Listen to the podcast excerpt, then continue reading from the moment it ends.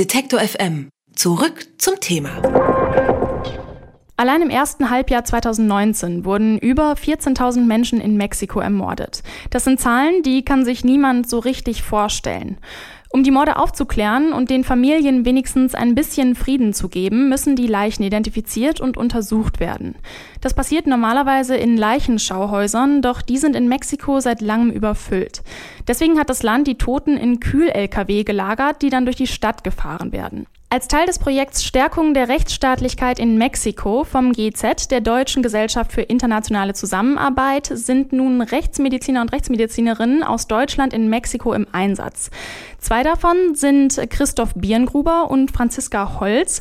Und außerdem spreche ich mit dem Projektleiter Maximilian Murk. Hallo Max, hallo Christoph, hallo Franziska. Hallo. Moin. Ihr seid jetzt seit wann genau in Mexiko? Franz und ich sind seit ungefähr no, 10, 12 Tagen hier in Mexiko. Die meisten unserer Hörer können sich den Job äh, Rechtsmediziner, Rechtsmedizinerin wahrscheinlich nicht mal in Deutschland so richtig vorstellen. Wie waren denn eure ersten Eindrücke von den Zuständen in den Leichenschauhäusern dort? Mm, wir hatten ja, um dem mal, dem mal ein bisschen vorzugreifen, hatten wir die Gelegenheit schon im, im April hier zu sein und uns im April einen ersten Eindruck zu verschaffen in einem rechtsmedizinischen Institut in, in Jalisco und hatten da eigentlich einen guten Eindruck von der Arbeit der Kollegen hier. Also die rechtsmedizinische Arbeit, die man in Deutschland ja mehr oder weniger realitätsnah aus dem Fernsehen kennt, ist hier ein klein wenig anders, aber ist doch sehr zielgerichtet und passt eigentlich, wenn man es salopp formuliert, auch aus deutscher Sicht zu den Anforderungen, die eben der, ja, die große Anzahl an, an Leichen, die hier jeden Tag in der Rechtsmedizin auftauchen, erfordert sind jetzt mal so ganz platt gefragt, das sind ja irgendwie dann doch noch ganz andere Dimensionen. Also in Deutschland sind die Leichen ähm, ordentlich gelagert, da ist es total überfüllt. Ähm, kann man nachts noch schlafen oder? Ja, nach dem Jetlag können wir eigentlich wieder schlafen. Darüber hinaus hilft dann Tequila und das mexikanische Bier.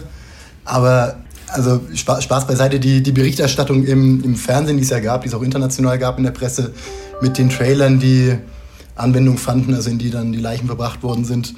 Das ist, Geschichte ist im vergangenen Jahr passiert und danach gab es ja einen, einen Break im, im, Institut in Jalisco auch, eine neue Führung, die installiert wurde. Und wir waren dann da, um zu gucken, wie, wie läuft es denn unter dem neuen Chef mit der neuen Besetzung.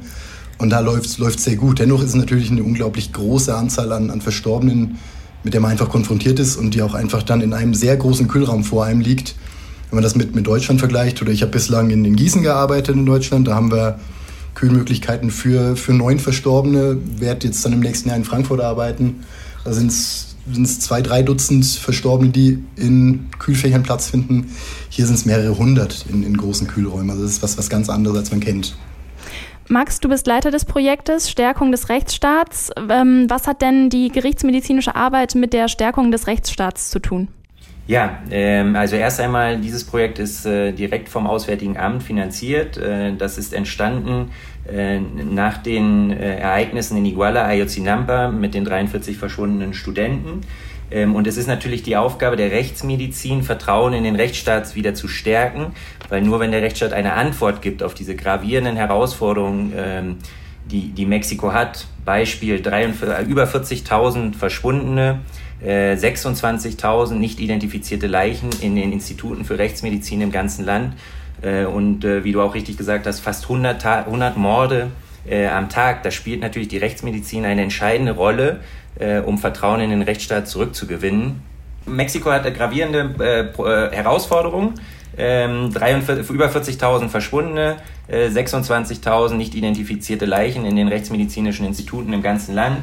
Äh, fast 100 Morde am Tag. Äh, und da spielt natürlich die, die Rechtsmedizin eine entscheidende Rolle. Ähm, erstens natürlich bei der Ermittlung, ähm, aber zweitens natürlich auch eine Antwort den Angehörigen, insbesondere im, im Bereich gewaltsamen Verschwindens, äh, zu geben, so dass man Gewissheit hat, wo die Angehörigen sind. Abgesehen davon, dass es so viele Leichen sind, was ist sonst noch das Besondere im Vergleich zur rechtsmedizinischen Arbeit in Deutschland? Puh, soweit, soweit ich das beurteilen kann, ist es in Deutschland weitaus übersichtlicher und einfacher, ähm, dadurch, dass die, die Zusammenarbeit mit den Institutionen ja, für, für uns als Deutsche durchschaubarer, planbarer ist und, und einfach besser funktioniert. Also in Deutschland ist so, wenn eine, eine unbekannte Leiche gefunden wird, dann, dann meldet der Arzt, der eben die Leichenschau macht, das der Polizei und sagt, ey, ich kann den Verstorbenen nicht identifizieren und die Polizei wird Ermittlungen aufnehmen. Es wird einen Identitätsverdacht geben und dann wird dieser Identitätsverdacht durch weiterführende Untersuchungen entweder bestätigt oder halt ausgeräumt. Die weiterführenden Untersuchungen, das kann dann DNA sein, das kann ein, Abdruck von, ein Abgleich von Fingerabdrücken sein, das kann einfach ein Vergleich mit dem Personalausweis sein, wenn das noch geht, oder auch ein Zahnstatus, der, der verglichen wird. Und es funktioniert in Deutschland recht gut.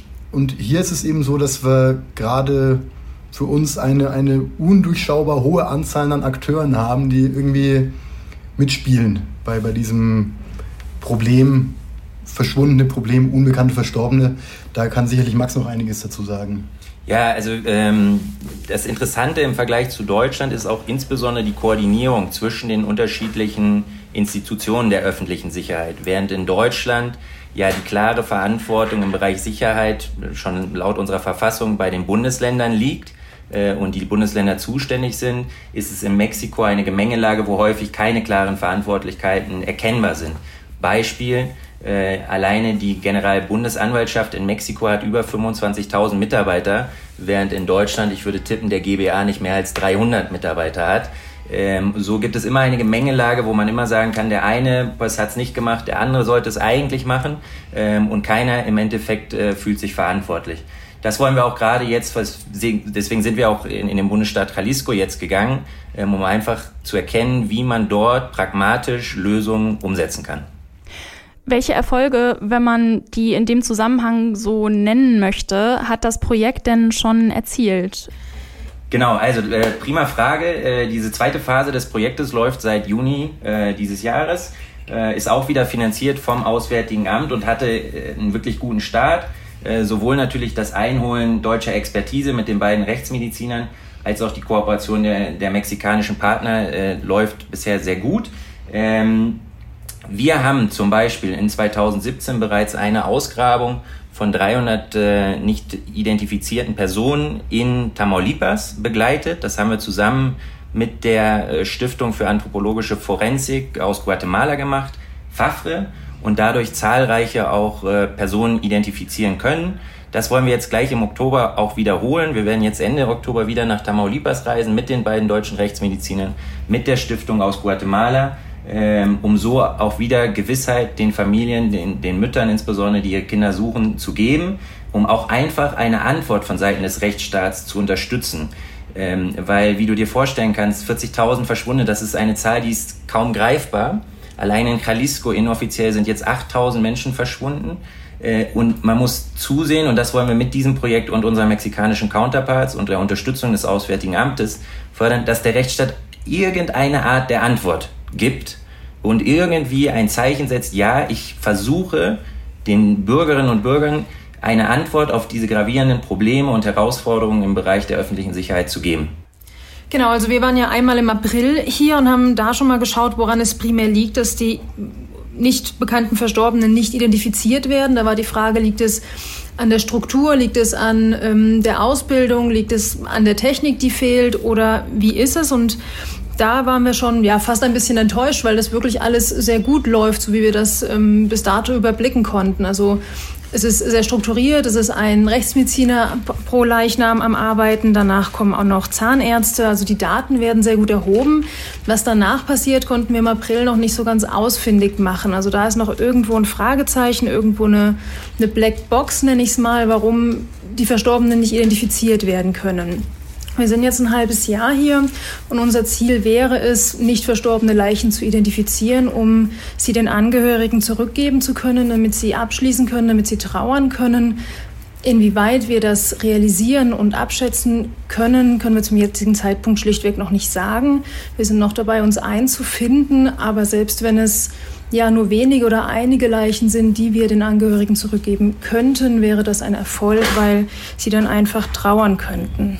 Ein weiteres Ziel, was wir noch haben, ist eine Kooperation aufzubauen zwischen Mexiko und Deutschland, weil schlichtweg beide Seiten nur voneinander profitieren können. Über die Arbeit als Rechtsmediziner oder Rechtsmedizinerin in überfüllten Leichenschauhäusern und die Stärkung des Rechtsstaats in Mexiko habe ich mit Christoph Birngruber und Maximilian Murk und Franziska Holz gesprochen. Vielen Dank euch für die Einblicke in eure Arbeit. Alle Beiträge, Reportagen und Interviews können Sie jederzeit nachhören im Netz auf detektor.fm.